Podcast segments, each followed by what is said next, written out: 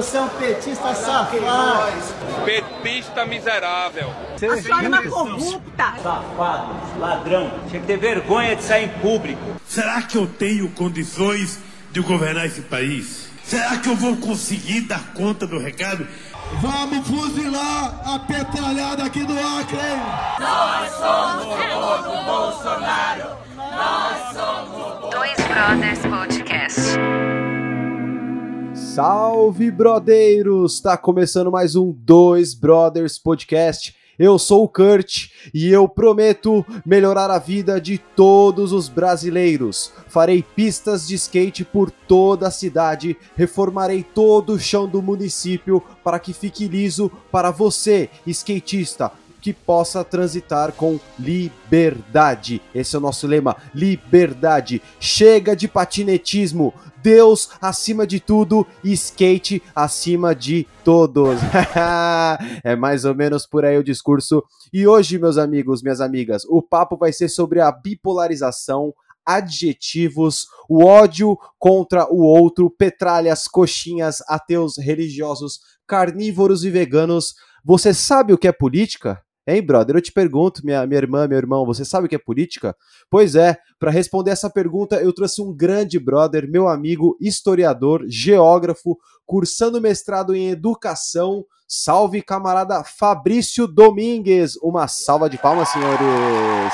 Salve, salve, Kurt! Como é que tá, cara? Tudo bem? Cara, prazer enorme estar aqui, mano, participando aí do podcast. E vamos aí, cara, vamos desenrolar esse papo aí, vamos tentar desvendar aí algumas questões aí que estão na ordem do dia, né? Na nossa sociedade, nas discussões das redes sociais, no, nos bares, nos botecos, né? Então vamos, vamos trocar essa ideia. Maravilha, mano. É um enorme prazer para mim receber você aqui, Fabrício. Como é que tá a vida, mano? Tá tudo certinho? Ah, cara, tamo indo, né, velho? A pandemia aí, né, cara, uma correria. A gente que tá em sala de aula aí, vivendo uma nova realidade, com compreende? Então, estamos aí na correria como todo mundo, né, cara? Levando e seguindo. Na luta. Já tomou a sua vacina, Fabrício? Já tomei a primeira dose, esperando a segunda, né, cara? Esperando a segunda dose aí. E você, como é que tá esse negócio da vacinação? Hein? Eu tomei minha primeira também, velho. Fiquei com medo, porque eu não gosto de vacina, né, velho? É, tenho medo de agulha, né? Aquela coisa de tirar sangue, de tomar injeção. Eu tenho medo, velho. Tenho tatuagem, mas tenho medo. Mas eu fui com tudo, de boa. É, e foi. Putz, mano, e foi tranquilão, foi tipo, sei lá, zero segundos, foi.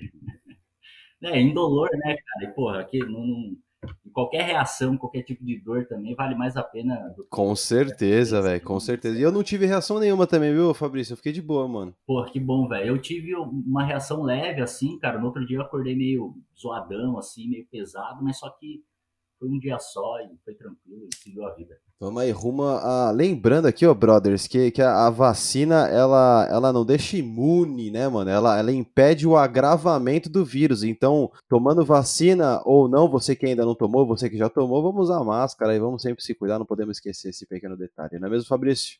Exatamente, cara. E não escolher vacina, né? Tomar que tiver no posto, seja... É, porque não é comida não, pra você... Ah, o cardápio, não... O negócio é tomar a vacina ali e já era, né, cara? Ô, Fabrício, vamos lá então, mano. Vixe, Maria, episódio de hoje aí, velho. Ai, ai, ai, mano.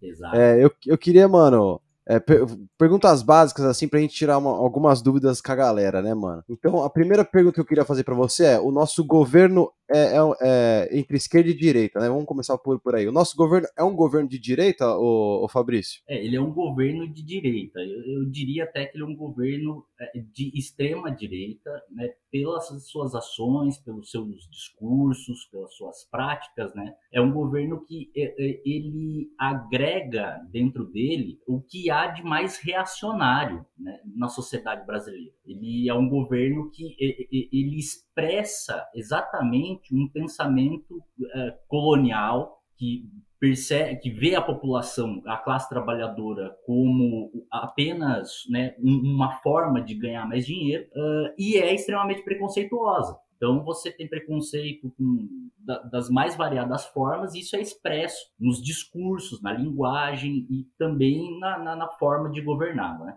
Não, tá claro, o lance do eu não, não seria operado por um médico cotista. Isso são, são características de, de extrema-direita, correto? É, é, é, porque a extrema-direita ela tem um discurso mais radical, não é? Quer dizer, é, a extrema-direita, a gente pode dizer assim que ela. Ela não tá necessariamente ligada a nazismo, né? Tipo, também faz parte, mas. A gente pode fazer comparações, mas essas comparações elas têm que ter algumas restrições, não é? Porque é um movimento histórico, real, concreto e dinâmico dentro da sociedade brasileira, dentro de um contexto histórico específico.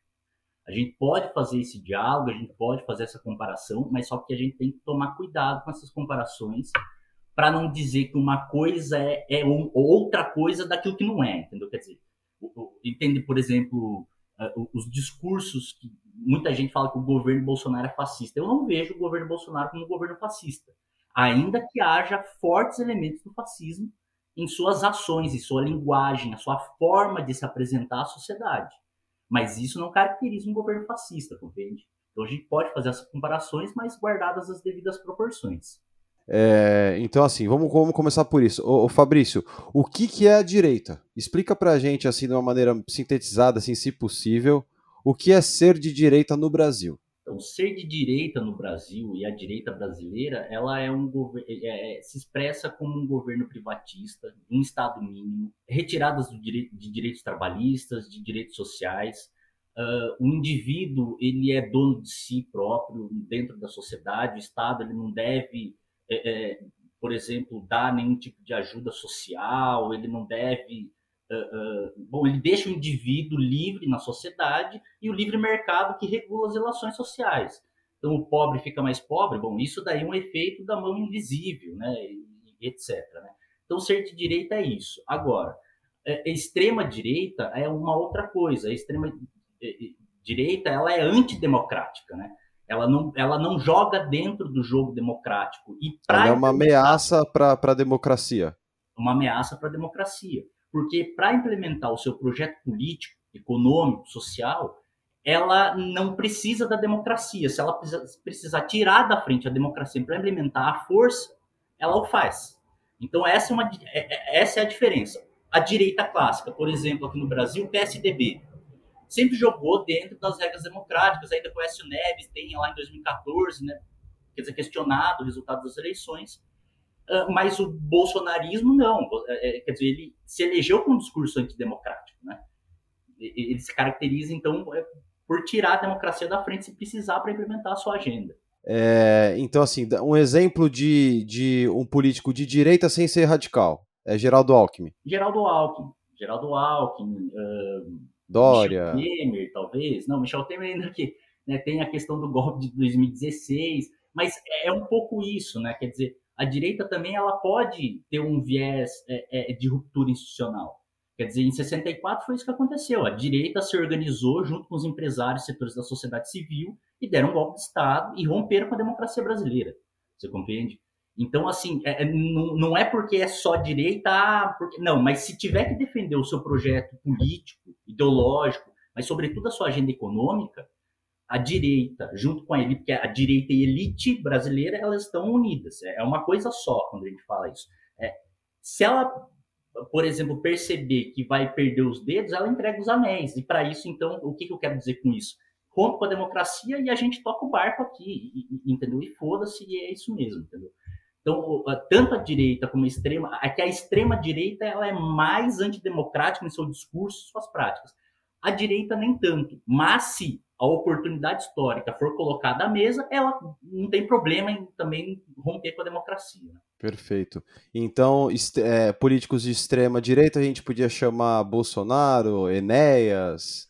Enéas, é, exatamente. São essas figuras aí da extrema direita é, brasileira, historicamente. O Enéas ele foi o grande. Ele era um sujeito muito inteligente. Se você olhar muito inteligente, sim, ele, sim. É, é, assim, era um sujeito muito esclarecido, né? Mas ele não teve a, a, o mesmo sucesso que o Bolsonaro, né? É, é, essa que é, a, que é a questão, né? O Bolsonaro, ele surge no contexto histórico de mídias sociais, de WhatsApp, dessas coisas aí, que ele conseguiu né, ser conhecido no Brasil todo. Ô, ô Fabrício, tá, vamos lá agora. O, o, e, a esquerda? Vamos falar de esquerda e esquerda radical. O que, que é ser de esquerda no Brasil? ser de esquerda no Brasil hoje é uma coisa meio complexa, né? porque uh, só para né, a gente tentar contextualizar, assim, o governo petista, por exemplo, é, é, ele foi hoje ele é tido como um governo de esquerda. Durante o governo petista, pelo menos na minha opinião e aí junto com outras pessoas também, é, tínhamos a compreensão de que o PT ele tinha um, um viés, é, um governo tinha uma agenda econômica da direita. Ele toca a agenda econômica da direita a ferro e fogo, a todo vapor. Por que, que eu estou dizendo isso? Na minha concepção, ser de esquerda não é ser petista. Compreende? Ainda que o PT tenha dado ganhos sociais, etc., um monte de coisa, mas a matriz econômica do governo petista é toda de direita, toda. Não tem uma reforma, não tem uma medida que vá no sentido de um governo de esquerda. Bom, então assim, a esquerda brasileira hoje, ela ainda está se construindo.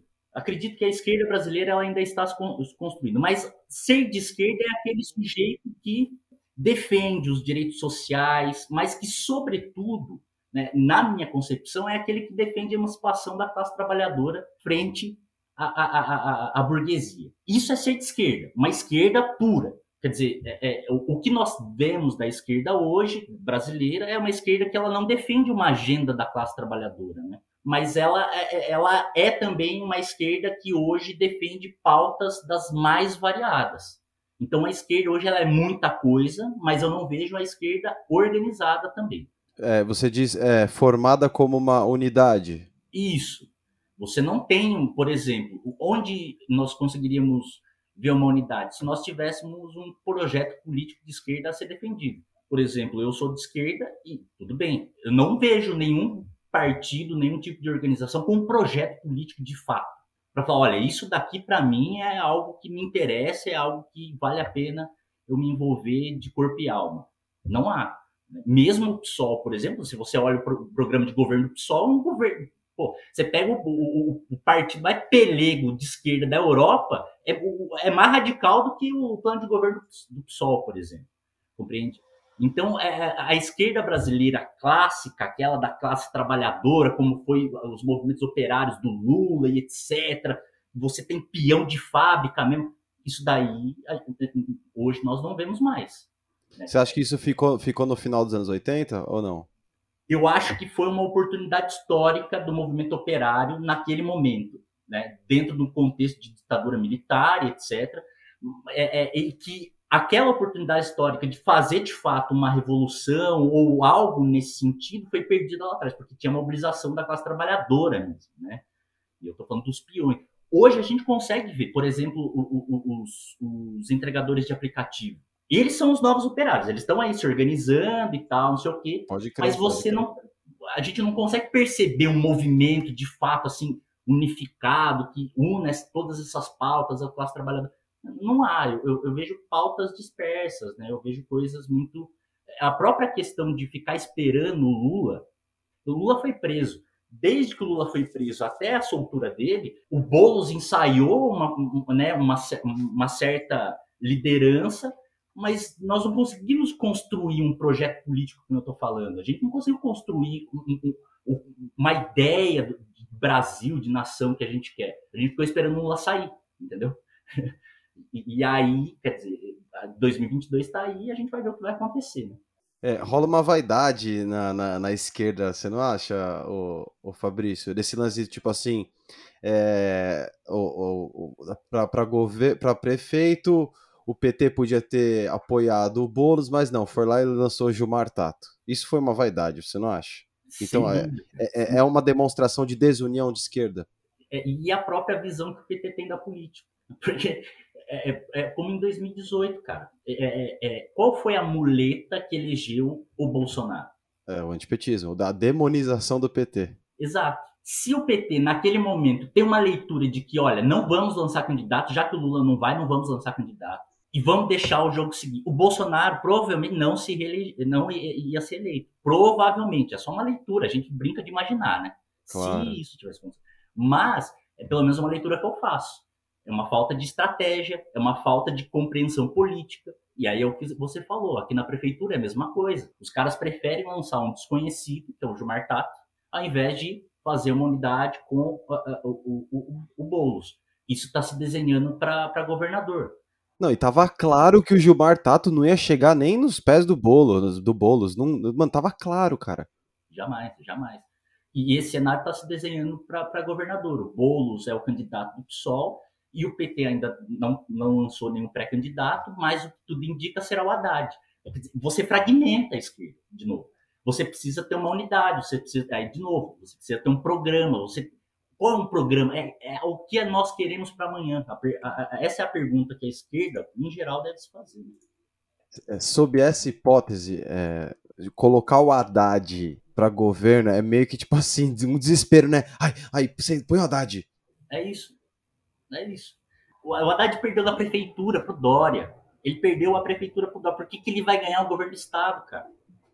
Não vai ganhar. É, é, é uma falta de, de, cálculo político, cara. Você tá queimando ainda no sujeito que ele poderia ir para deputado, que ele poderia ir para outro cargo. Né? Mas não, né? Tenta lá. Claro que tem a questão de marcar posição. Mas entra de novo, né, na questão da unidade, na questão de, de, de você promover, né, criar um projeto político. Ô, Fabrício, é, o que é um existe é, a extrema esquerda? O que, que seria a extrema esquerda se ela existe? Ah, legal, cara. A, extrema esquerda é a esquerda mais radical no sentido de que, pensando na esquerda brasileira, vamos, vamos fazer esse, essa, essa, essa brincadeira. A esquerda brasileira hoje, ela acredita na, na via institucional. O que, que é a via institucional? Ela é, então, você eleger pessoas, você eleger deputados, senadores, governadores, prefeitos, tal, etc., para que você consiga, então, ter uma maioria no Estado e você, a partir dessa maioria, conseguir construir um projeto político, etc. A esquerda radical, ela não entende que esse processo é o mais viável. Por que, que ele não é o mais viável? Porque é você jogar dentro das regras do jogo burguês. A política, a estrutura política, o Estado, ele é burguês, cara. Então ele atende os interesses da burguesia. À medida em que você vai elegendo pessoas, é óbvio que você consegue tensionar as questões dentro do Estado. Você consegue levar pautas que não iam ser colocadas pela elite, pelos políticos da direita. Mas a, eh, eh, a, a grande questão é, os radicais, eles não entendem que esse processo ele seja o mais é, é, é viável. O que os radicais entendem? Que é preciso fazer uma revolução. E a revolução ela deve acontecer a partir de uma organização de classe, mas com um viés radical. É, entra, aí entra a questão da violência. Né? A violência contra o sistema. Você compreendeu? É você não aceitar, porque assim, o sistema nos violenta todos os dias, de todas as maneiras. Por que não fazer também contra o sistema? Né? É lutar com unhas e dentes por um, uma sociedade pós-capitalista. É isso a, a, extrema esquerda. Né? Ele não acredita no, no, na via institucional a via ela é, deve ser revolucionária. Então, você deve romper com isso é, através de mobilizações populares, se precisa através até da violência mesmo. Né?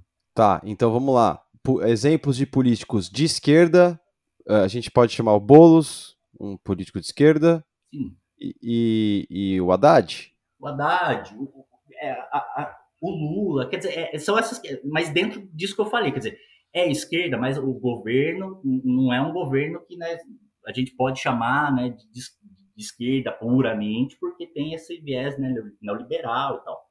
Mas é, é isso, são, são, são, são esses candidatos. Nós não temos candidatos de extrema esquerda. Né? Os candidatos de extrema esquerda no Brasil basicamente não existem. Né? Você tem partidos que têm uma postura mais radical. Por exemplo, PCB, Partido Comunista Brasileiro. Se você pega a agenda a, a, política do PCB, o plano de governo do PCB em 2014, que lançou Mauriase como candidato, você tem, você tem um, um, uma ideia de, de, governo que é assim, é romper com a propriedade privada, fazer a reforma agrária, extremamente radical. Você tem fazer reformas profundas na sociedade. Mas assim, quantos votos Mariase teve em 2014? Não deve ter chegado a 10 mil. Você compreendeu? Então, assim, tem o PCO também, que tem uma visão mais radical, mas, assim, são grupelhos que não, não tem peso suficiente, né, tanto nos, nos movimentos, né, quanto na sociedade, né, infelizmente. É, sobre a extrema esquerda ainda, para gente sair dessa, é, a gente pode chamar um ato de um black bloc, de um depredador, de um vândalo no, no ato político, quando se ah, que é o quebra-quebra de uma agência bancária, foda-se também, né? Mas assim, quando há esse tipo de, de comportamento, a gente pode dizer que é um comportamento de extrema esquerda? Porque a, a, direita normalmente posta esses vídeos com esse título: olha, extrema esquerda, e mostra lá o moleque quebrando o banco. É uma postura de extrema esquerda, porque é uma ação direta. É uma violência ali, no caso, simbólica. Né? Ela não é uma violência real. Ela é uma violência simbólica, porque o, o, o sujeito vai lá, quebra a, a, a vidraça de uma agência bancária. Que tipo de violência esse cara cometeu? É um símbolo do capitalismo a agência bancária. Então ele vai lá, quebra a vidraça e aquilo tem um símbolo. Né? Aquilo lá não é uma violência de fato, você compreende? Então, assim, é uma postura radical porque é uma, é uma expressão, direta. é uma expressão. É uma forma de expressão radical, compreende? Porque eu posso ir pro ato e gritar, tal, não sei o quê, etc, etc, saco de bandeira, beleza, tá ótimo. Mas também tem essa ação radical que pode ser, é, é, que pode ser sim considerada de extrema esquerda, pelo menos na minha, na minha compreensão. Fabrício, agora, cara, essa daqui eu, eu, eu confesso que eu demorei a entender, né? É, eu queria conversar agora, a gente já falou direita, esquerda, extremos, extremos, é, centrão versus centro. Para quem está ouvindo, existe uma diferença, né? É, me corrija se eu estiver errado. Ser de centro é um posicionamento político. Centrão é um grupo organizado dentro do, do Senado e do Congresso. É tipo isso? Que que, como é que é, velho? É, é, é, bem isso mesmo, né? Quer dizer, é, é, são partidos que, na verdade, dentro da política brasileira, o que, que é o centrão? O centrão, ele joga de acordo com quem está no poder. O centrão, por exemplo, amanhã, se o Lula for eleito, ele vai ser base do governo Lula. Por quê? Porque né, ele vai querer negociar cargos, ele vai querer negociar várias coisas, emendas parlamentares e tal, né? Então o Centrão ele é o antigo, é, é porque ele acabou diluindo, né? O PMDB. Então o PMDB durante muito tempo ele, é, ele foi o, o, fiel da balança desse Centrão. Mas como se intitula de Centrão? Como que o partido fala somos o Centrão? Como que isso é, é como que carrega esse título? É automático? É natural?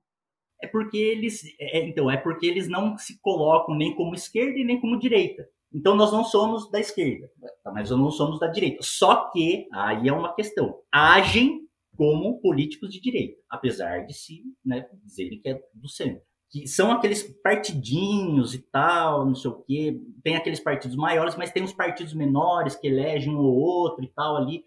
E essa galera não tem nenhum tipo de fidelidade ideológica. Esses caras não têm ideologia nenhuma. Esses caras estão lá por cargos, estão lá por interesses, estão lá para defender interesses de outros e assim por diante. É, é, essa é a questão. Esse é o centrão né, no contexto brasileiro. Agora, o centro, eu tenho dificuldade, cara, para pensar que alguém de fato é. Uma vez eu ouvi um amigo meu postando na internet que ele é de centro radical, tá... ou seja, ele está tá sentado em cima do muro junto com o muro. Né? É o centro radical, cara. Mas assim, eu, eu não consigo ver dessa forma. Eu, eu acho que uma posição de centro ela não existe. Porque todo o nosso discurso, as, as nossas práticas, ela tem um, um viés. Entendeu? Por mais que não seja de forma racional, mas ela tem um viés sempre. Sempre ela vai ter um viés. As suas escolhas no dia a dia, no cotidiano, a, a, as suas escolhas políticas, inclusive, de votar, essa, né? tudo isso tem sim um fundo de ideologia. Agora, a pessoa também ela pode não, é, ela pode ser afastada disso, né? Ou seja, não se envolver tanto, mas o posicionamento dela ela sempre vai existir. Né? Esse negócio de ser assim, ah, eu não sou nem esquerda nem direita. Para mim, quem tem esse discurso é mais direita do que esquerda. É, Para mim é isso. É, é, é, se encaixa também é, esse lance do centro-esquerda, centro-direita? Também, também. É, porque aí é aquela sempre é, Parece que a pessoa tem vergonha de falar que é de esquerda e falar que é centro-esquerda. Exato, exato. É, é, usa né, de, de, de, de, uma linguagem ali só para. Ah, não, mas eu não sou uma esquerda radical, né? Então eu sou centro-esquerda. Não, eu sou, eu sou centro-direita.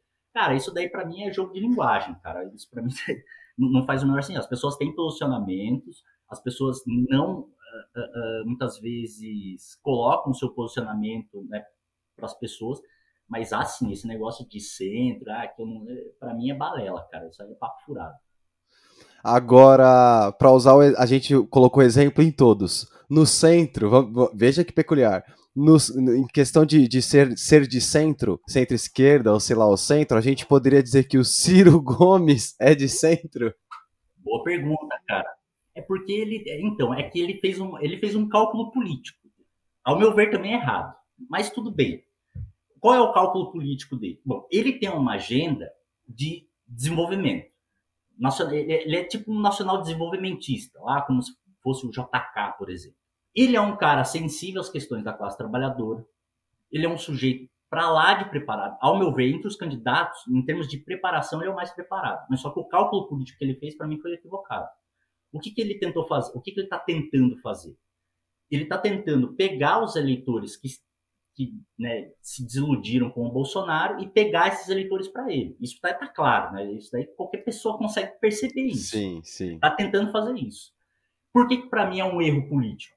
Porque se ele se coloca de fato numa posição mais à, à esquerda, ele no futuro, no médio prazo, ele poderia ser uma figura que a esquerda poderia de fato confiar. Agora, ele tomando esse, esse tipo de atitude, pô, não dá, entendeu? O, o, o, não é o problema atacar o, PT o Lula. O problema é a forma. A forma com que ele é muito parecido com o Bolsonaro. E ele está fazendo isso com um cálculo político, entendeu? Mas também eu não duvido de nada de que depois das eleições ele pode compor o governo PT, mas é tranquilo, entendeu? A, a, a, politicagem brasileira, cara, ela, ela pode tudo, ela vale tudo. Então, assim, amanhã os É que nem aquele Magno Malta. Tá ligado? Quem é esse cara? Ah, ele é um sujeito ligado aos setores evangélicos. O Magno Eu sei Malta... que o Bolsonaro já, já falou de, de Magno Malta. Sim, então, é, era isso que eu ia falar. O Magno Malta era a base do governo petista base. Tem vários vídeos dele do lado do Lula, do lado da Dilma e tal, levantando a mão e etc. E hoje o cara faz parte do governo Bolsonaro. E amanhã, se o Lula for eleito, ele vai fazer parte de novo, você entendeu? Então não tem essa, é, é, essas questões, né, cara? A política brasileira é a política do vale tudo. Os caras não têm fidelidade ideológica, fidelidade política, isso não existe, cara. Existe é interesse. Ô, Fabrício, é, eu queria entrar nos ismos agora, né, velho? Tá essa fobia é, de comunismo, socialismo, vai para Cuba, vai, Brasil vai virar um, uh, comunismo, bandeira vermelha. É, chamaram uh, agora discordou do, do, do, atual governo, é comunista, é socialista, chamaram Dória de comunista, chamaram o MBL de, de comunistas. É, mano, explica pra gente aqui na, na, na sua base o que, que é o socialismo, é, barra comunismo, barra marxismo, se é que eu posso classificar assim. Bom, vamos lá, cara. Uh, vamos começar pelo socialismo. Né? O socialismo seria uma sociedade em que as contradições do capitalismo seriam superadas. O que são as contradições do capitalismo? Né? Uh, a relação entre proprietários dos meios de produção, né, a elite, a burguesia, né, e os não proprietários, a desigualdade entre homem e mulher, a desigualdade entre negros e brancos, né, a, a desigualdade, o acesso né, aos bens produzidos pela sociedade, é, é, então, o socialismo ele seria um, a, a, essa superação do capitalismo. Né? Já o comunismo, né, é, é, ele é um exercício. Assim, qualquer coisa que a gente diga o que seria o comunismo é um mero exercício de, de imaginação. Né? Porque isso é uma tarefa histórica daqueles que estarão no fronte de batalha para transformar a sociedade uma sociedade comunista. Mas a sociedade comunista seria uma sociedade em que não haveria Estado, ela seria autorregulada, né? Então, a, a, os membros da sociedade decidiriam, por, por exemplo, os rumos da sociedade, de forma coletiva. É, a propriedade privada ela seria completamente abolida e, consequentemente, as classes sociais, você compreende? É, você, então, todo o aparato institucional, político, forças armadas, exército, uh, polícias, os aparatos jurídicos, tudo isso desapareceria e a sociedade se autorregularia dentro de uma forma produtiva coletivizada. Então, os produtos produzidos pela população eles seriam distribuídos de forma a, a, a sanar as necessidades de cada indivíduo. Né? É, seria uma sociedade, então, que você não, não produziria excedentes, compreende? É, é você produz o necessário. Com isso, você tem uma sociedade um pouco mais é, é, mais igualitária, mais equitativa, melhor dizendo, né? Porque não é igual, igualdade, os sujeitos não são iguais. Né? Então você tem que ter uma sociedade equitativa, ou seja, a oportunidade de acesso aos bens produzidos de uma forma equitativa entre os seus membros. Né? Então, mais ou menos isso que seria né, a ideia de, de, comunismo, né, barra e socialismo. Tá. Para a galera que está ouvindo e, e, tem essa fobia, né, que a gente comentou, É, é possível o, o, o, Brasil se transformar numa nação comunista? Você acha que isso é aplicável hoje em dia? É, a gente corre esse risco ou esse benefício, seja lá a interpretação de cada um? Sim, o Brasil corre esse risco, mas daqui a mil anos. Tá. Vai demorar um pouquinho. Vai demorar um pouco. O, que, que eu quero dizer com isso? É o que a gente estava falando no começo da conversa. A sociedade brasileira é extremamente conservadora, reacionária. Próprio desenvolvimento né, da história brasileira mostra isso. Né? Nós estamos presos lá à colônia, os ideais da colônia. A gente não conseguiu romper ainda com essas estruturas né, de pensamento e tudo mais. Então, no Brasil hoje, para a gente pegar os discursos aí, né, da, da, do bolsonarismo, ah, de que o PT ia transformar o Brasil numa Venezuela, que o Brasil ia se tra transformar comunista. Veja, isso daí é um jogo de linguagem, porque eh, dentro do bolsonarismo eles têm que fazer isso, porque é uma forma de alimentar o seu eleitorado. Então você tem que criar um inimigo comum. O inimigo comum é o comunismo. E todos aqueles que forem contra a minha ideologia são comunistas, portanto. Então, assim, é um jogo de linguagem. E eles conseguiram, de certa forma, balançar as estruturas. Porque, assim, de fato, você não consegue. É, é, é, uma pessoa que não tem tanta leitura política, ela não consegue dimensionar o que é esquerda, o que é direita, se o Dória é comunista mesmo, se não é. O Dória é comunista, imagina. O cara é dono de empresa, o cara é comunista onde, né? Cara? Nossa, nada a ver. Então, então é, isso é um, é, um, é um discurso empregado pelo bolsonarismo. O Brasil não tem a menor chance de se tornar um país comunista ou socialista. Não nesse contexto histórico que a gente vive. O máximo que a gente pode ter é um governo progressista. Só que de um governo progressista dentro de uma estrutura conservadora que nós vivemos, também pode ocasionar um movimento da direita. 64 foi isso, quer dizer, João Goulart que era o presidente da época, ele não era um comunista. Ele não era um cara que defendia um governo socialista, etc. Ele era um cara progressista, ele tinha uma visão mais ampla do próprio capitalismo. Só que ele, no progressismo dele, foi lido de que forma pelas elites brasileiras? Como um socialista. Então deram um golpe. Então é, é, são questões que a gente tem que ficar esperto. Quer dizer, o progressista, é, é o, que, o que nós teremos aqui, o que nós podemos ter no máximo é um governo progressista. Você compreende? E ainda assim nós temos que tomar cuidado, porque, veja, o governo PT, com também um viés mais progressista, sofreu um golpe em 2016. Isso pode ocorrer de novo, né? A história brasileira mostra que a democracia ela também não tem essa, essa estabilidade, não. Né? O que, que o Marx acharia dos, dos comunistas de 2021? Você acha que ele estaria satisfeito falar, é isso aí? Ou, ou, ou você acha que, que a galera ainda falta, é, falta ler mais, falta estudar mais? o que, que é o marxismo? Ele, ele, ele, ele criou o comunismo? É o pai do comunismo? A gente pode chamar assim, Fabrício? Uh, bom, o que, que o Marx acharia hoje da, da, da, do movimento comunista internacional? Quer dizer, ele, ele ia perceber que, sim, isso vários autores marxistas têm dito, né? E nós vivemos uma fase pré-insurrecional. O que, que isso quer dizer? No mundo todo têm sido colocadas agendas de retirada de direitos trabalhistas, de pauperização, de empobrecimento da classe trabalhadora e que num dado momento a classe trabalhadora ela vai se rebelar. Isso isso está tá claro para alguns é, é, autores. Acho que Marx estaria também nessa mesma leva aí. Eu acho que ele teria essa leitura, mas não sei se ele estaria satisfeito, né? Porque é o que eu estou dizendo. A classe trabalhadora, enquanto de, é, organizada, dentro de um projeto político de fato comunista ou socialista não existe.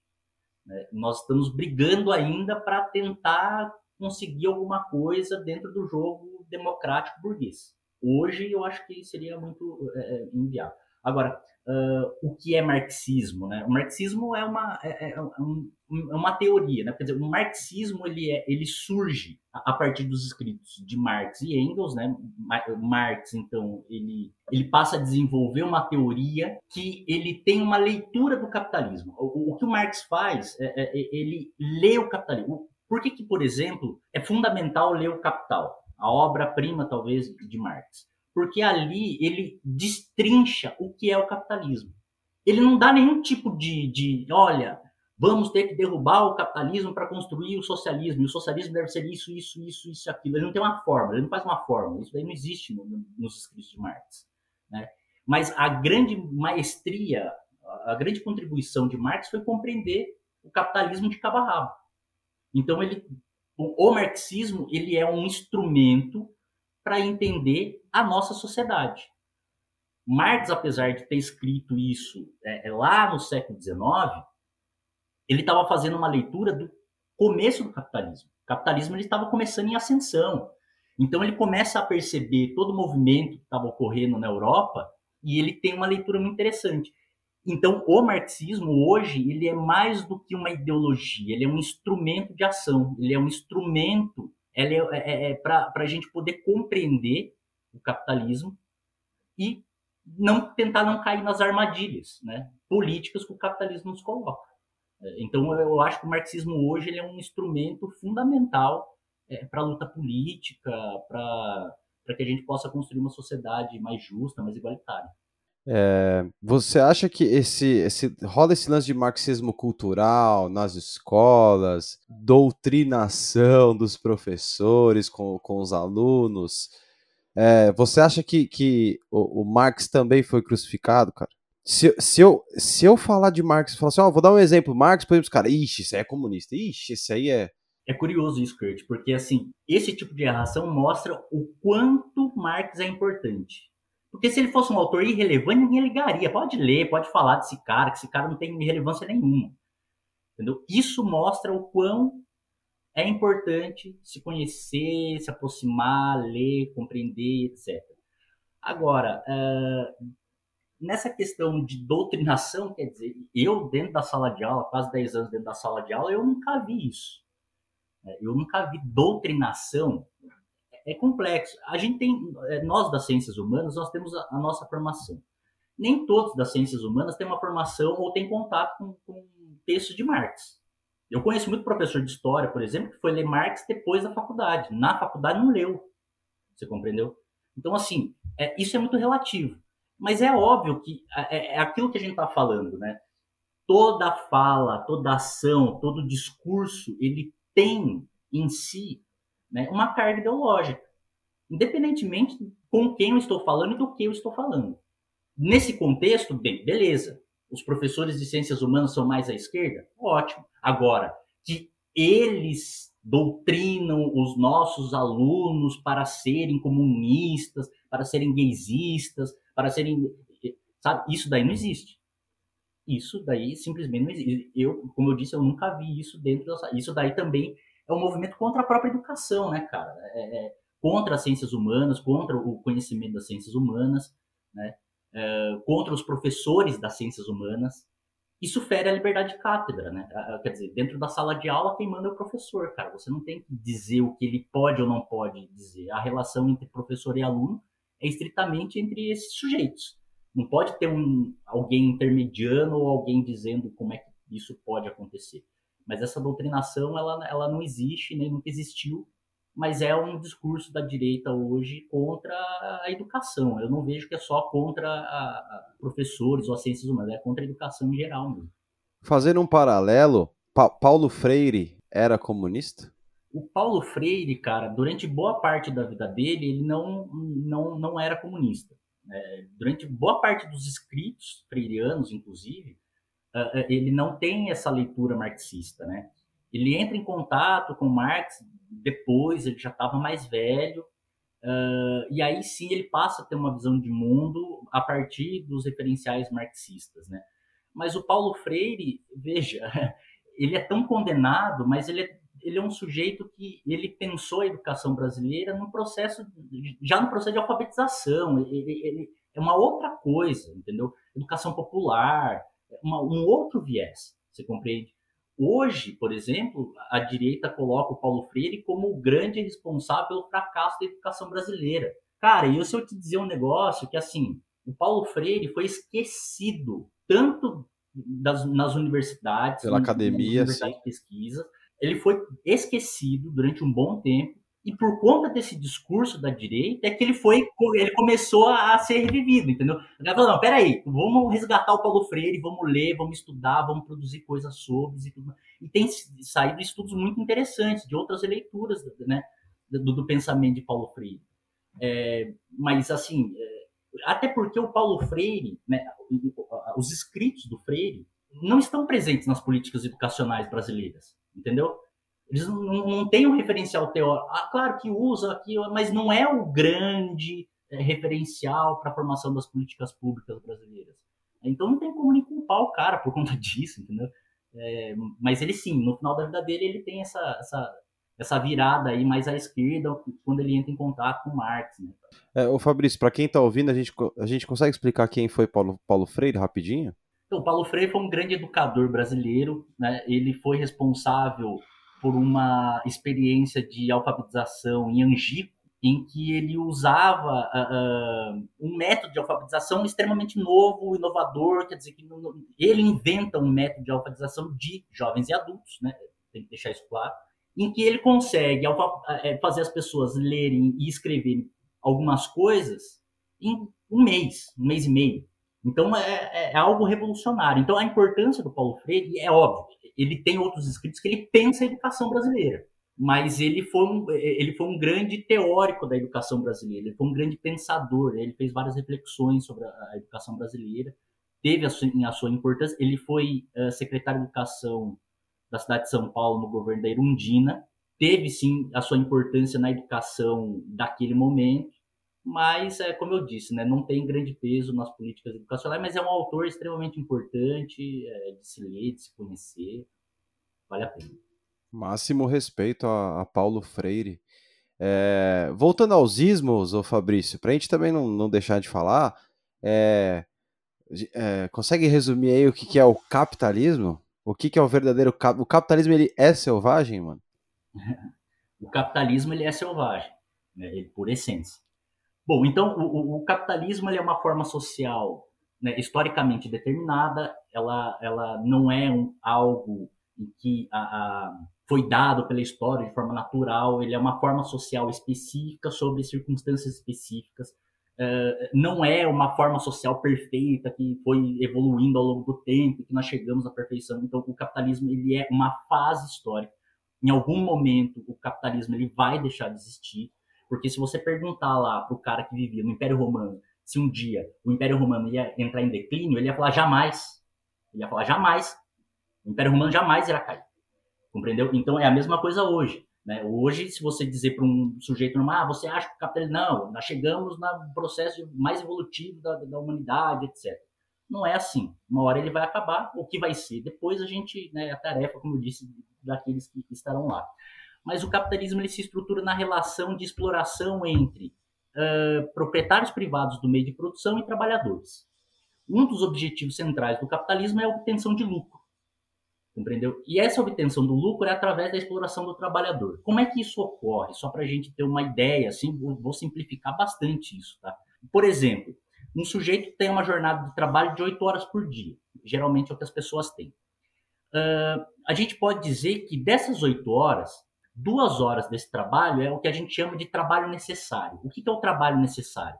É o trabalho necessário para que ele pague o próprio salário. Ou seja, à medida em que ele trabalha, ele gera lucro, e se a gente pegar esse lucro gerado, é o que paga o salário dele. E aí tem a questão: sobra seis horas. Essas seis horas vai para onde? Vai diretamente para o bolso do proprietário dos meios de produção. Compreende? Então, a estrutura social ela é exploratória. Mas mais do que isso, o capitalismo ele precisa de desigualdade. Ele precisa de pessoas pobres. Ele precisa de pessoas desempregadas porque ele precisa de um exército de desempregados para que, se ele precisar né, tirar um empregado e colocar outro, tem uma fila na porta ali esperando. Então, o, o, capitalismo ele gera desigualdade, a desigualdade ela é um fenômeno interno que, vamos dizer assim, dinamiza o próprio capitalismo e ele se estabelece nessa relação de, de, de exploração entre proprietários dos meios de produção né, e os trabalhadores. Só para ressaltar, os meios de produção são as máquinas, as ferramentas, a terra, etc. Né? Então, o proprietário privado dessa, dos meios de produção, ele explora aquele que não tem nada. Né? O, o trabalhador ele só tem a sua força de trabalho. Então, por exemplo, se você escolher não vou mais trabalhar, o que, que acontece você? Definha. Você morre de fome, você morre de sede, você não tem onde morar, você não tem o que vestir, compreendeu? Então, assim, o capitalismo ele te obriga. Alguns autores vão dizer que o, capitalismo é a forma social que aperfeiçoou a escravidão. Porque ele pressupõe que você tem uma liberdade, mas você não tem liberdade. Por que, que você não tem liberdade? Porque se você decide não trabalhar para um proprietário privado dos meios de produção, você morre de fome. Então você não tem escolha. Você? Você não tem escolha. Você é livre para vender a sua força de trabalho. Só isso. A única liberdade que você tem. De resto, a, a tua liberdade ela é ilusória. Nós nunca vivemos numa liberdade plena. Né? O, o Marx vai dizer que nós, até a derrocada do capitalismo, nós viveremos a pré-história da humanidade. Com a derrubada do capitalismo, aí sim nós passaremos a viver a história. Por que a história? Porque aí os indivíduos serão livres de fato, os, o, o, as pessoas poderão escolher os seus caminhos, as pessoas terão a sua liberdade. Então, uh, o capitalismo ele se estrutura nessa relação aí de exploração entre proprietários e não proprietários. É, normalmente, é, o brother sempre, quando você, porra, principalmente quando era mais novo, é, anticapitalismo, e aí o brother sempre falava assim, é, mas vai viver sem dinheiro? Então a galera meio que liga isso, né? Tipo, ser capitalista é usar dinheiro, usar cartão de crédito. É, é claro, é, é, é, à medida em que você. Todos nós somos capitalistas, né? porque nós vivemos dentro de uma sociedade capitalista. Então, se eu sair daqui agora e for no, no mercadinho comprar um pão, eu estou entrando numa relação capitalista, em que eu troco dinheiro por uma mercadoria. Compreendeu? A relação de exploração já aconteceu lá com o padeiro e o dono do mercado. Mas a, a, essa relação de troca de mercadorias, dinheiro e mercadoria, ela é uma relação puramente capitalista. Então, nós vivemos dentro de uma sociedade capitalista, nós somos capitalistas, nesse sentido. Nós não somos capitalistas no, no sentido de, bom, não somos proprietários privados do meio de produção. Então, nós não uh, uh, ajudamos o capitalismo a se consolidar, mas entramos em relações capitalistas. À medida em que eu vendo a minha força de trabalho para a dona da, da escola que eu trabalho, eu estou entrando numa relação capitalista. Não tenho como fugir disso. É impossível.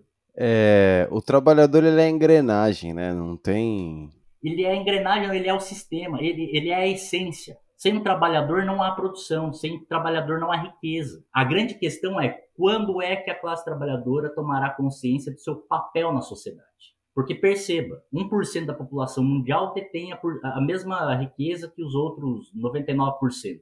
Se a gente pegar isso daí, quer dizer, você desapropriar 1% da população e você distribuir isso de forma equitativa e você os meios de produção também serem coletivizados, quer dizer, a gente consegue acabar com a desigualdade, entendeu? Dá para acabar com a desigualdade dessa forma. São essas relações aí que o capitalismo é, nos mostra e, e nos dá. Né? Ô Fabrício, mantendo a linha de ismos, o, o, liberalismo ele é um filho do, do capitalismo ou ele é um braço ou ele, ou ele, tá dentro lá? O, o liberalismo ele está dentro do, do, do ele, ele, é uma teoria que ele inclusive ajuda dar bases, né, para o capitalismo se consolidar, né? É, o liberalismo ele é o, praticamente o deixe fazer, né? o laissez-faire que foi empregado lá nos Estados Unidos mas é, o que, que, é isso? É a não intervenção do Estado. A, o que, que comanda a, a, sociedade? As leis do mercado. E então o liberalismo ele pressupõe que tem uma mão invisível entre os produtores privados e que essa mão invisível ela vai regular as relações sociais de forma a chegar um momento em que a sociedade ela vai chegar numa harmonia, compreendeu? Através dessas relações de mercado. Né? Então, o liberalismo, ele é isso, né? A, a, não intervenção do Estado na economia, você tem que ter, quanto mais entes privados na sociedade, melhor, né? Então, o liberalismo, ele, ele podemos dizer que ele é parte né, do, do capitalismo, porque ele é o que dá as bases aí para o capitalismo é, se consolidar ao longo do século XIX. Né? Mas é, eu também quero chamar a atenção porque é o capitalismo é, é que não prevê um, uma, a, por exemplo, a não intervenção do Estado. É, é, há o capitalismo que pressupõe também, porque o que acontece? Porque o que, é aí que a gente tem que chegar, o X da, da, da questão, né, cara? O Estado, né? Porque o Estado, ele é o órgão que vai regular essas questões entre é, proprietários privados e o mercado. À medida em que, por exemplo, o capitalismo ele necessita, ó, veja a crise de 2008. A crise de 2008 agora aconteceu lá nos Estados Unidos, etc O que aconteceu em seguida da crise? O governo norte-americano foi lá, fez uma injeção de 900 milhões, bilhões de, de dólares. Bilhões, depois sim, fez um sim. aporte de um trilhão. Depois fez mais um aporte de não sei quantos trilhões. Bom, e aí o Estado? O Estado que não precisa. O Estado liberal. Você compreende? Então o Estado, ele age de acordo com as necessidades do capitalista. Se ele precisar ser intervencionista, ele vai lá e interfere, mas ele interfere para que haja o lucro.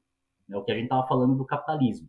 Se ele precisar sair de cena, bom, ele sai de cena também, porque ele é um instrumento é, é, da burguesia, da elite e, e- e tudo mais. O livre mercado, deixa eu usar um exemplo aqui, me corrija se eu, se eu estiver equivocado.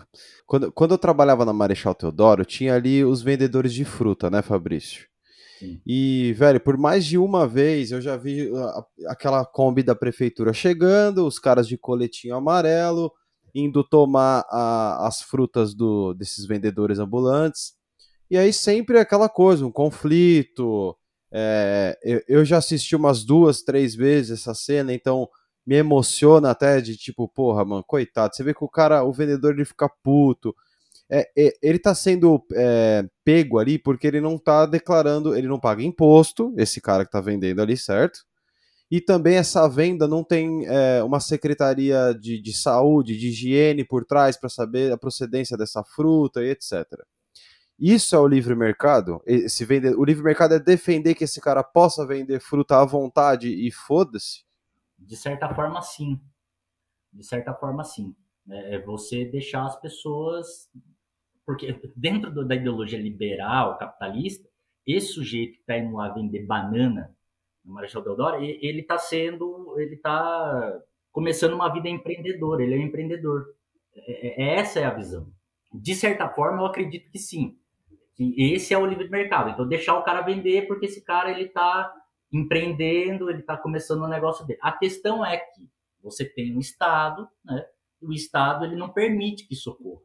Porque isso também, de certa forma, prejudica o próprio capitalismo. Porque se todo mundo puder vender de qualquer forma, de qualquer jeito, né, você quebra proprietários privados. Então você tem que ter medidas legais, você tem que ter restrições para determinadas coisas, para que você também não possa é, é, pa- pa- virar bagunça.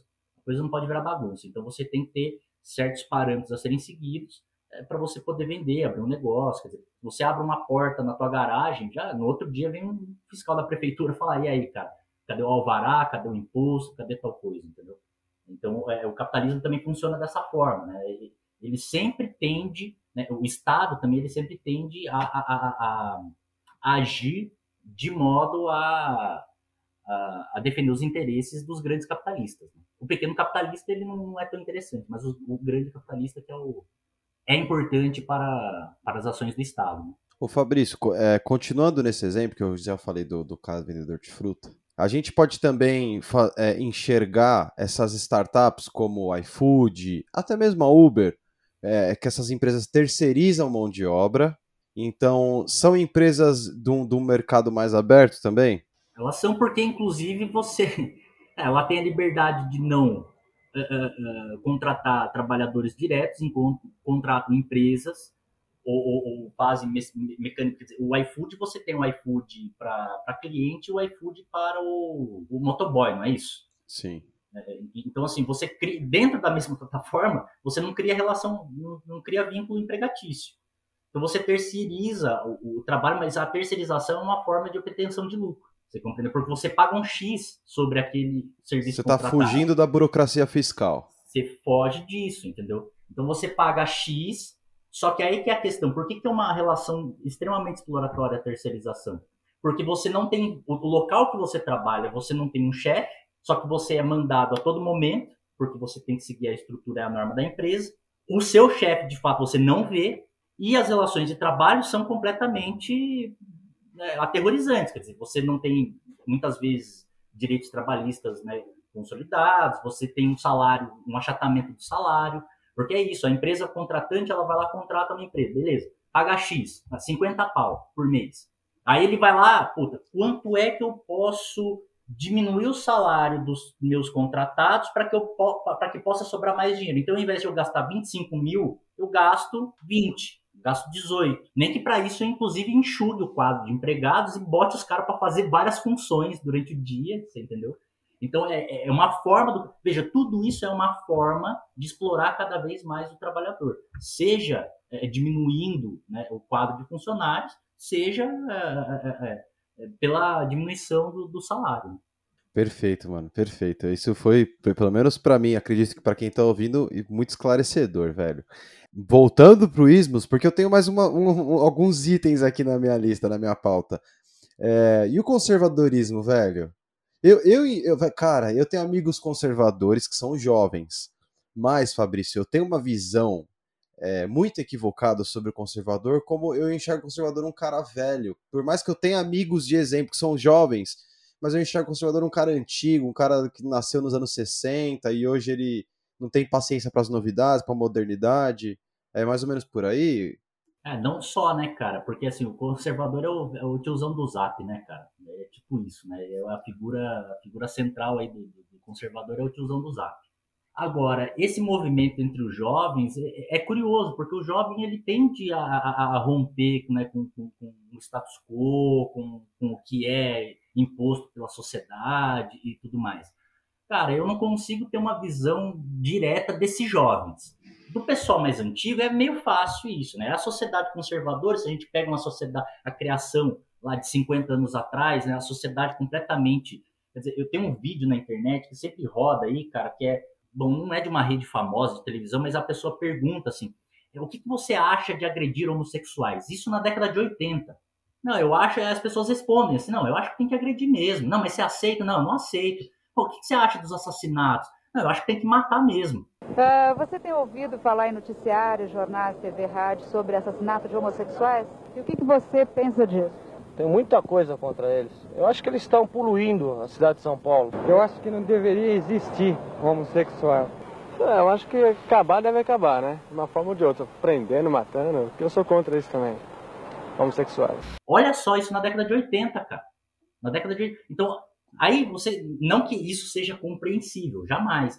Mas você consegue, pô, o cara teve uma criação X assim, então isso leva. Agora, os jovens serem conservadores, cara, aí é falta de informação, é falta de interesse, é, é, é, é também a própria criação, sabe? Então, assim, dentro da família ali, você tem uma estrutura conservadora eu, eu não tenho uma posição assim muito clara em relação a esses jovens, não. É, é para mim é uma coisa, uma questão a ser, a ser pensada com mais profundidade, assim, cara. Porque não dá para entender mesmo, assim, não dá para entender. Galera da nossa idade, até mais jovem, assim. Eu tenho amigos que eram punks na adolescência, Fabrício. Punk na adolescência e é conservador hoje em dia, cara. Então, cara, você não dá para entender. Assim, como é que esses caras se colam num discurso completamente conservador, completamente é, é fora da nossa realidade? Né? Como é que essa galera adere a isso, né? Isso é uma coisa que eu, eu ainda não, não, não, não, consegui compreender. Cara, eu tenho alunos, alunos, eu tenho alunos, já tive outros, ainda tenho. Cara, extremamente conservadores, mano. E assim, 16, 15, 16 anos. Mas isso também é uma coisa que, assim, a gente tem que falar, internet. Porque a internet tem de tudo. Você compreendeu? Então, a, a, internet também ela pode ser uma ferramenta muito boa, uma ferramenta, mas ela também pode ser uma ferramenta usada de forma equivocada. Então, à medida que essa pessoa entra em contato com esse tipo de conteúdo, meu, porque é convincente, cara. Você já assistiu essas coisas? Brasil Paralelo? Tal. Já, cara, já. Se você vai bobo nesse negócio, pô, você acredita, é bem produzido, o negócio é bem Não, feito. os docs do Brasil Paralelo tem, tem, tem depoimento de professor é, universitário, especialistas, é, cientista político, é tudo para te convencer que... Se você vai bobo, o que, que é ir bobo? Ah, quero conhecer sobre política, eu não sei por onde começar. O cara começa por aí, pô, começou errado, entendeu? Porque não tem base, né? Aí a gente volta lá para educação, quer dizer, a gente forma sujeitos que saem do ensino médio mal sabem ler e escrever. Como é que você quer que esse cara ele tenha um posicionamento político coerente dentro da realidade que, que, que ele vive? Você compreendeu? O cara é trabalhador, mas o cara defende até a morte o patrão dele.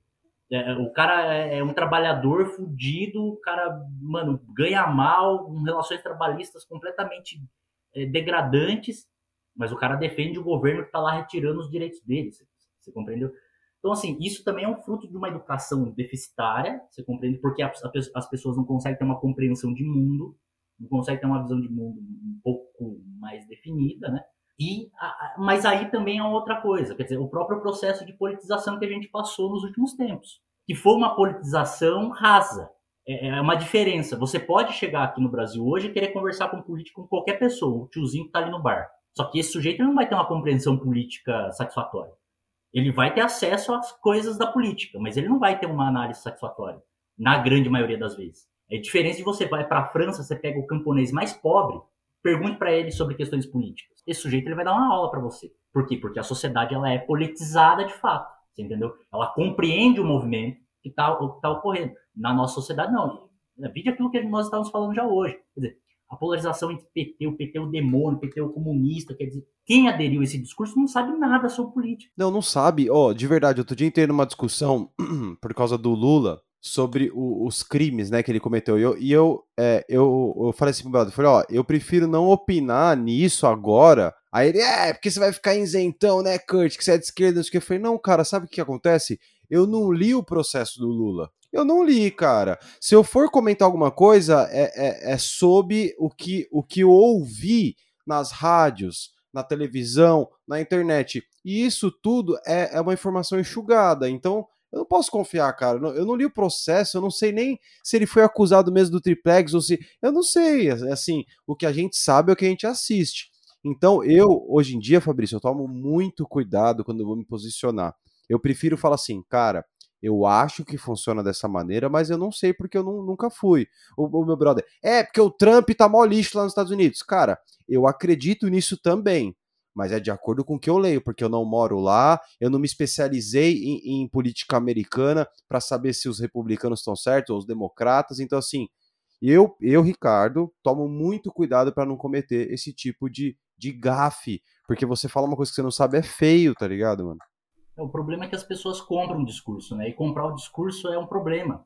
Porque você compra um discurso, você não sabe o que está por trás desse discurso. Você não sabe quais são os interesses desse discurso. Né? Durante o processo do Lula, por exemplo, não teve uma mídia, da, da, da grande mídia, que não bateu no cara, você compreendeu? Então, e, e, o outro lado? E, e, as questões, tá certo o processo, tá equivocado, mas por que, que os caras estão falando que, você entendeu? A mídia não apresentava nenhum tipo de, de, de recurso para que a gente pudesse, de fato, dizer, quem correu atrás conseguiu compreender as falhas e tal, mas no geral, quer dizer, a população, a forma de comunicação, né, como chega a informação para a população em geral, ela chega pela metade. Ela chega enviesada e as pessoas compram o discurso. E esse é um problema, né? Você comprar o discurso sem, de fato, saber o que está ocorrendo, né? É, quais são os interesses por trás desse, desse discurso. E o Fabrício, sabe uma coisa que eu acho muito curiosa? Isso é muito curioso, cara. É, na época do Lula é, preso, essas coisas, é, a mídia, daquele jeitão, a Globo, a Veja, capa da Veja, umas capas foda da Veja, do Lula enjaulado e tal. Eu, eu, eu, eu, devo confessar que a Veja faz umas capas muito foda, velho. Os caras e... E, e, nessa época tudo bem, é, o próprio Lula também não tinha muito problema com a mídia, o lance dele era mais com o processo, né? Ele, ele nem citava muito. E hoje em dia, cara, quando a mídia vai falar do presidente, a mídia é golpista. O que, que eu quero dizer com isso? Na época do Lula, a mídia não era golpista. E hoje a mídia é golpista? Entendeu? Como se inverteu? Naquela época tava tudo bem falar mal do presidente. Hoje, falar mal do presidente é um é um congu, é, um, é uma, é uma, ah, sim, uma comunhão sim. entre as, a, os grandes proprietários da, de radiodifusão que estão se. Sabe, mano? É, porque o Bolsonaro ele tem uma ideia de que a mídia deveria servir ao governo, né, cara? Ele não, ele não consegue. Né? É, como ele é um cara que não é um democrata, né, a, visão, a visão dele era o seguinte: olha, eu vou tocar o barco aqui, vocês fiquem fazendo propaganda positiva sobre mim. Era isso que ele queria, o que era a ditadura militar, velho. A ditadura militar, a grande parte da imprensa brasileira cobriu a ditadura, a ditadura militar. Quando já no final foi censurada. Quer dizer, houve o AI-5, aí foi censurada de vez, né? Mas uh, no começo ela comprou, ela comprou a ideia. Então o Bolsonaro ele, tem, ele também tem essa ideia de que a mídia ela deveria cumprir um papel social é, para beneficiar o governo. À medida em que a mídia não faz esse movimento, aí ela é golpista. Aí ela está tentando derrubar ele, o salvador da pátria, o sujeito que está o único é, político, presidente que não está envolvido em corrupção. Quer dizer, são discursos que ele faz, que é uma forma também de alimentar a base dele. Então, essas ações que ele faz, né, que são grotescas, essas falas, ao meu ver, são coisas calculadas para criar mesmo um burburinho e é uma forma de depois eles irem para os grupos, né, o núcleo duro dele dizer, olha, tá vendo? Olha o que a mídia está falando sobre mim. Olha o que eles estão dizendo sobre mim. Eu não sou assim. Jamais eu faria isso. Entendeu? Então é uma forma também que ele tem de uh, dialogar e de alimentar a sua base eleitoral, né? Você falou do camponês francês e tal, que a, a população politizada. É... Mas você não acha, Fabrício, que depois do golpe da Dilma, é, o Brasil se politizou um pouquinho mais? Claro que é de uma maneira impositiva também, entendeu? Mas eu acho que começou-se a se interessar mais por política, por exemplo, aqui em casa. Minha mãe, hoje em dia, ela tá, entre aspas, super antenada, acompanhando CPI e tal. Sim, cara. É assim, eu vejo a sua importância nisso, né? Dessa politização, quero dizer, né? Mas a minha crítica é a forma dessa politização, né? É uma politização rasa. É uma, uma politização que é, é isso que a gente estava falando. Ela é criada a partir de um discurso jogado na mídia. É, a, a, mídia, como um todo, ela fez com que a população se politizasse.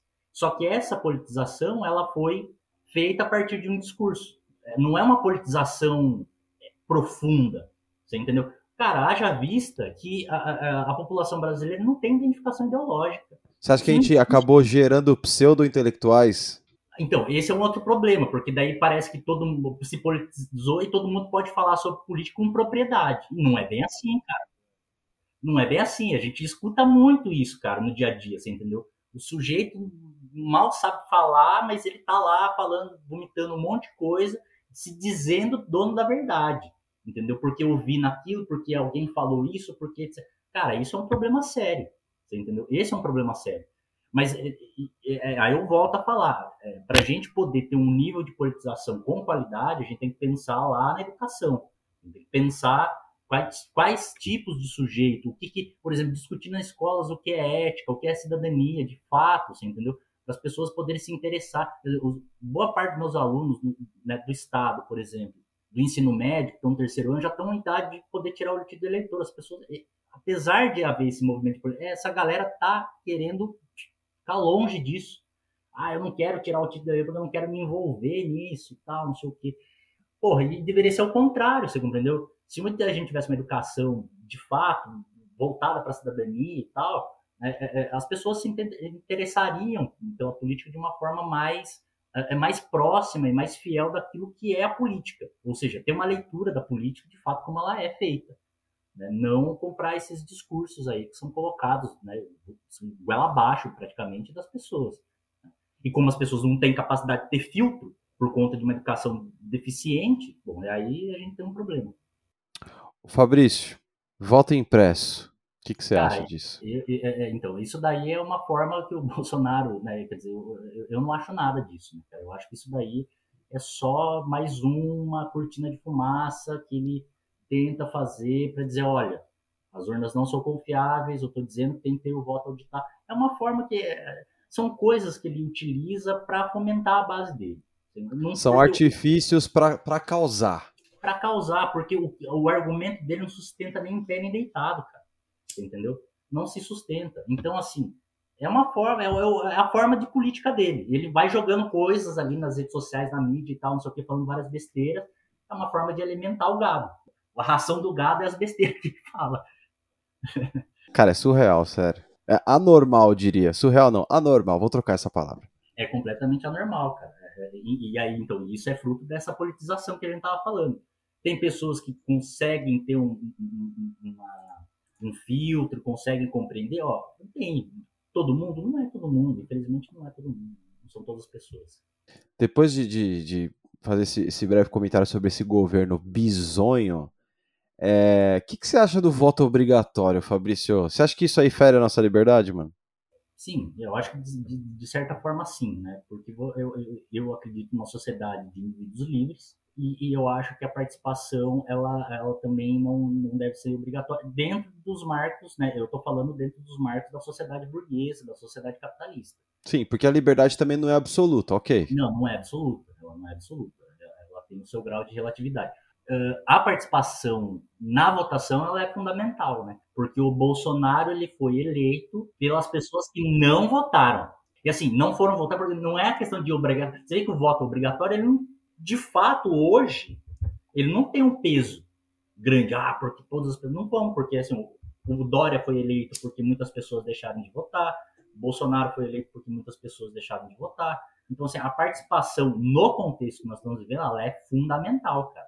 Entendeu? Esse negócio, inclusive, de voto nulo e tal, também é outra coisa que, cara, hoje não tem mais sentido você defender voto nulo, cara.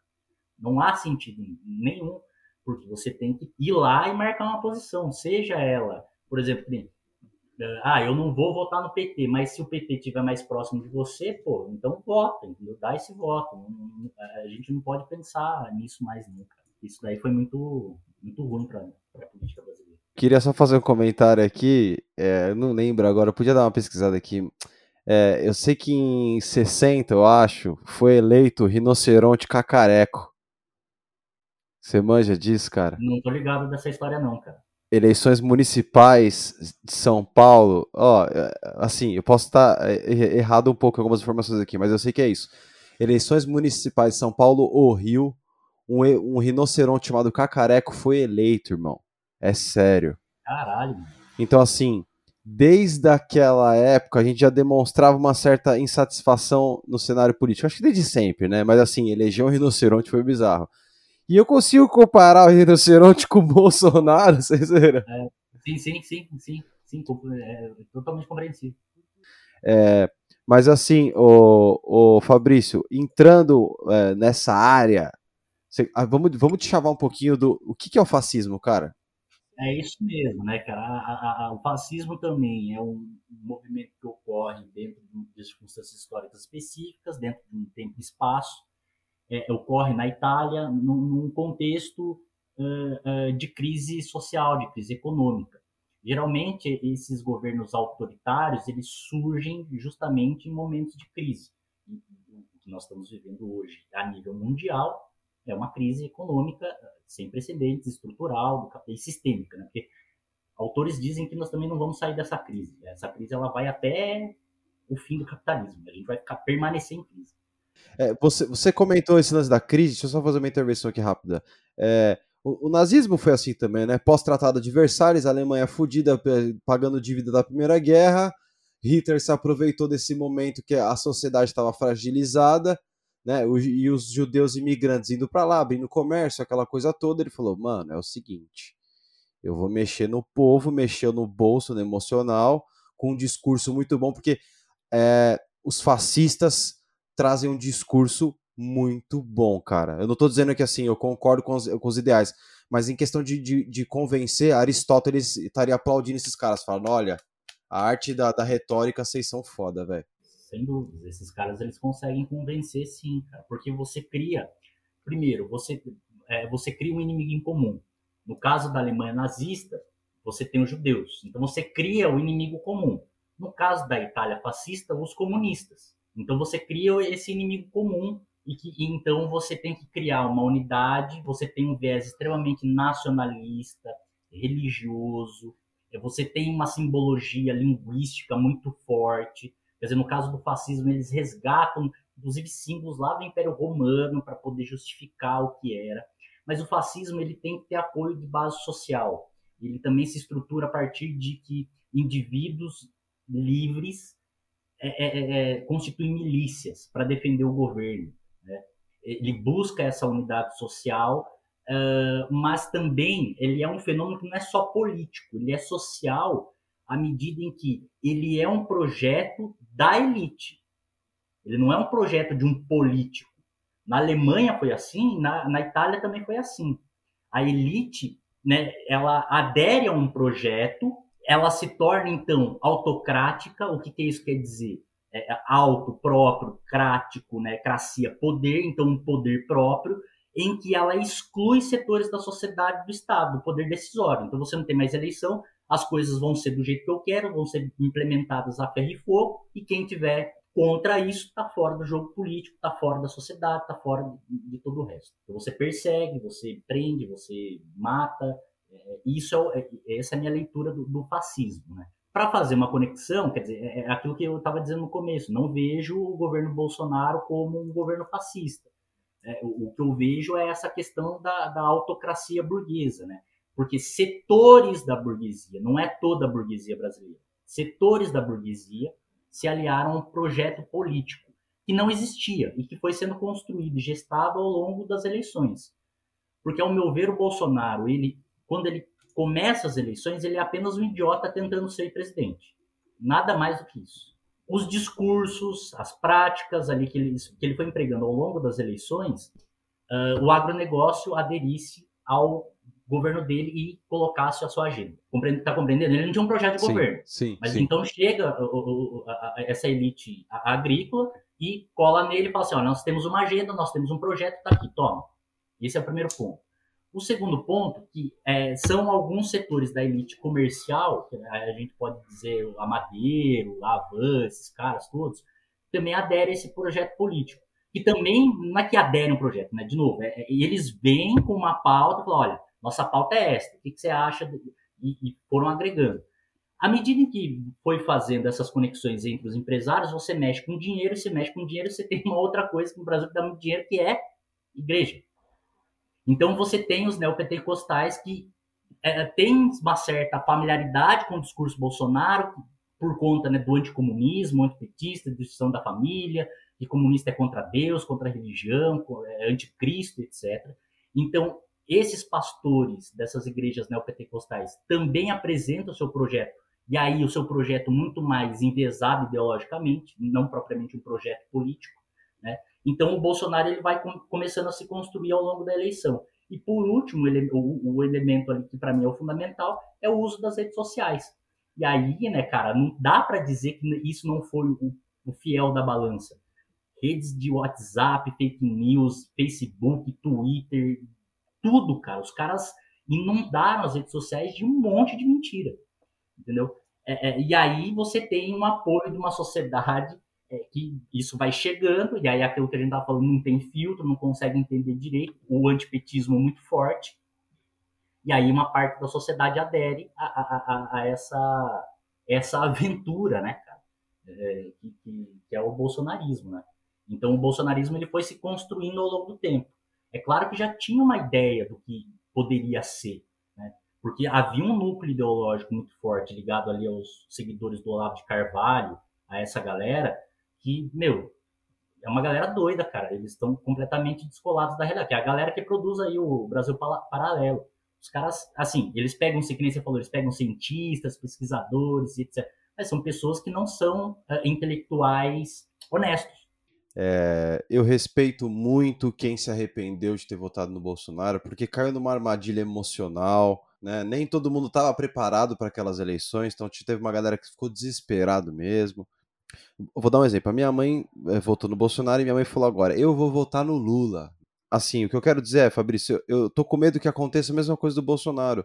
Votaram nele só por causa do, do, do PT e vão votar no Lula agora só por causa do Bolsonaro melhor, melhor do que impeachment o Bolsonaro, que seria ruim talvez economicamente para o Brasil, até em relações internacionais, mas é eleger uma outra pessoa, seja lá quem for. Então, se é o Lula, vai o Lula. Sabe, é, eu, eu fico com medo de a gente ter no futuro um Brasil, Palmeiras e, e Corinthians, assim. Eu vou lá, assisto o jogo e já era. Sei o nome dos jogadores, mas não sei estratégia, não sei a contratação do time. Vira uma coisa, uma coisa superficial sobre política. É o que eu imagino para as próximas eleições. Cara, eu, eu, eu acho que isso que você está falando, na verdade, é um fenômeno das eleições, de todas as eleições da democracia brasileira, cara. Porque a, a população brasileira não tem fidelidade ideológica. Isso não existe. Cara, um dado interessante. Geralmente as pessoas escolhem um candidato, sabe quando? 48 horas antes da eleição. 48 horas antes da eleição. Quer dizer que todo o processo eleitoral de campanha, tá, tá, tá, tá, tá, tá, não interessa a ninguém. As pessoas decidem 48 horas antes, 24 horas antes, cara. Então, assim, não tem uma, uma fidelidade de, olha, vou votar no PT porque o PT representa uma visão de mundo, um governo, tá, tá, tá, que não é isso, entendeu? Hoje, o Lula, ele é o, o grande candidato, né, para derrotar o Bolsonaro por uma questão muito simples. As pessoas lembram como foram os governos petistas. As pessoas comiam carne, as pessoas tinham acesso aos bens de consumo, que não é nada mais, nada menos do que a, a, o que o Lula defendia desde a década de 80. O Lula defendia o acesso da população, da massa da população ao consumo. E isso daí a gente já entra na questão de que não é socialista, não é de esquerda, né? Você está promovendo o consumo em relação capitalista. Essa foi a grande defesa. E, e assim, as pessoas conseguem comparar. Então tem essa comparação entre o que era, do que foi. Então a gente tem um sonho. As pessoas hoje têm um sonho de ter, com a eleição do Lula, a gente vai voltar aos anos de ouro dos anos 2000, né? que as pessoas tinham dinheiro, que as pessoas conseguiam comprar as coisas, que as pessoas podiam viajar. Né? Mas essa questão ideológica, que você falou, ela tem sim o seu momento de acerramento e o seu momento em que as pessoas de fato tomam posições claras e lúcidas, mas no conjunto da sociedade brasileira isso não ocorre. As próximas eleições serão a mesma coisa. Outra coisa importante também a se dizer é que é uma coisa louca, né? Quase ninguém fala isso, mas assim, o Lula era o primeiro nas pesquisas até ser preso, não é? Sim. Bom, beleza tudo indicava que ele ia ganhar, né? É, tudo indicava que ele ia ganhar. Essa é a questão. Bom, aí ele é preso, então ele está fora do, do, do, jogo eleitoral. Está fora de cena. Para onde foram os votos dele? Para Haddad? Foram pro Bolsonaro, cara. Você entendeu? A pessoa que votou no Bolsonaro é a pessoa que, se o Lula tivesse sido candidato, votaria no, no, no Lula e não no Bolsonaro, cara. É uma coisa louca isso. Você acha que isso está ligado ao populismo? Eu acho que não está ligado ao populismo, cara. Eu acho que isso está ligado, porque assim, eu também não vejo o Bolsonaro como populista. É, apesar de todo mundo dizer que é populista, eu não, não consigo enxergar populismo no, no Bolsonaro, cara. Mesmo ele sendo amado por muitos? Cara, ele é amado, não é amado por muitos. O, o populista ele tem uma, uma, uma, especificidade também dentro de um contexto histórico brasileiro, político, da, da, da, inclusive da América Latina, cara. É um governo que ele é mais uh, uh, mais aberto à sociedade. Então, ele, ele agrega vários setores da sociedade. A classe trabalhadora, os sindicalistas, a, a, a sociedade civil organizada, os empresários, os agricultores. Isso é populismo. Bolsonaro não faz isso, ele segrega, entendeu? Ele, ele governa por uma parte da elite brasileira e o, e o povo brasileiro que se lasca. Então, primeiro, não dá para ser populista, né? Mas é, é, esse dado ele é, muito, ele é muito legal, cara. Eu, eu, eu acho que é muito interessante mesmo a gente pensar nisso de como as pessoas que votariam no Lula nas eleições de 18 votaram no Bolsonaro. Isso só mostra a, a questão de não fidelidade ideológica, de fidelidade política. As pessoas não têm essa compreensão. É claro que votaram no Bolsonaro por quê? Porque ele era um cara, pelo menos, se colocava como um sujeito fora da política, um sujeito que era contra a corrupção, etc. E, e todo aquele movimento do antipetismo, que a gente tem que sempre levar em consideração isso, porque é uma coisa louca. Havia um antipetismo, mas não um antilulismo, se a gente for pegar. Pegando as pesquisas frias, né? Frias, olhar dado, né? Não havia um antilulismo. Havia um antipetismo. Tanto é que ele ganhou no segundo turno do Haddad. Se fosse uma fidelidade ideológica, o Haddad teria ganho. A conta é óbvia. Né? Então é, é uma coisa, é uma coisa aí que está aí na nossa sociedade. E, cara, e, e isso daí, bom, é uma tarefa nossa, né, cara? Uma tarefa diária da gente tentar politizar as pessoas nos espaços que nós ocupamos, né? seja você aqui no podcast ou nos outros trampos que você faz, seja eu na escola, com os alunos, nos outros espaços que eu também falo, e, e é, quer dizer, é, é, a gente tentar construir, né, de fato, um movimento de politização e que as pessoas enxerguem de fato a sua realidade, né, cara? é isso, né? O pobre de direita, cara. Pô, o, pobre de direita é um fenômeno social do Brasil, cara, que, pô, não dá pra. Você, você entendeu? Não dá pra aceitar, cara. Não dá pra aceitar assim passivamente. Então tem que ser feito alguma coisa. Fabrício, última pergunta. Valendo mil reais. Opa, bem, hein? Ô, Fabrício, É... O que, que é o STF, mano? Pra que, que serve o STF no Brasil? É Supremo Tribunal Federal. Não, o Supremo, o Supremo Tribunal Federal ele é o guardião da Constituição. Então, ele tem a Constituição embaixo do braço. Qualquer tipo de medida judicial, qualquer tipo de, de, de, de coisa uh, que seja contra aquilo que está dentro da Constituição, é dever do Supremo Tribunal Federal ter a leitura né, e a compreensão sobre esse fato. Então ele julga isso, de acordo com a Constituição, se isso é constitucional ou inconstitucional. Então ele tem um poder muito grande, porque é a interpretação da nossa lei magna. Então, o Supremo Tribunal Federal ele é um órgão extremamente importante dentro do jogo político, do jogo institucional brasileiro. Ele é um fiel da balança. Por quê? Se você tem ministros mais conservadores, você tem uma leitura mais conservadora da Constituição. Se você tem ministros que, de fato, são legalistas, que entendem a lei como ela é, então você tem uma leitura mais fiel à Constituição. Agora, esse nosso STF, ele se mostrou que ele jogou de acordo com os interesses né, de uma elite que queria tirar o Lula do, do, do páreo.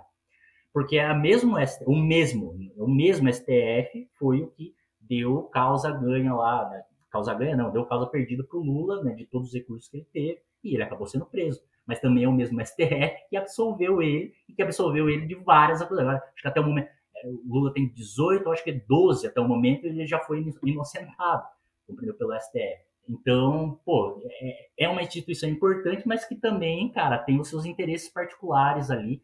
E aí, de novo, interesses particulares de pessoas particulares, né? Da elite brasileira, né? Da, da, dessa burguesia que, que faz parte aí, que controla o Estado. Quem elege os ministros, o Fabrício? Quem coloca eles lá? É a escolha do presidente da República. Então, se o Bolsonaro quiser, ele troca ou não? Ele tem a, ele tem a prerrogativa de, de indicar o ministro. Se eu não estiver enganado, de dois em dois anos ou de quatro em quatro anos, o presidente tem poder de indicar um, é, é um ministro para o STF. É, é, mas também isso é de acordo com a aposentadoria, porque são tem um número X, agora não me recordo. Então, à medida que um sai, o, o, presidente em exercício tem a prerrogativa de poder fazer a indicação ao STF, né? Então tem tudo isso. O Bolsonaro já indicou um, né? E tá para indicar outro agora, é, mas também tem que ser sabatinado pelo Senado. O Senado ele pode, o Senado e a Câmara dos Deputados podem vetar, mas como hábito isso não ocorre. É difícil isso ocorrer. Com o governo Bolsonaro isso pode ocorrer porque né, há um desgaste ali com o Senado, com a Câmara dos Deputados. Mas é prerrogativa do presidente a escolha do, dos ministros. Pô, então é isso, Fabrício. Muito obrigado pela sua participação, cara. Pelo menos para mim foi mega enriquecedor.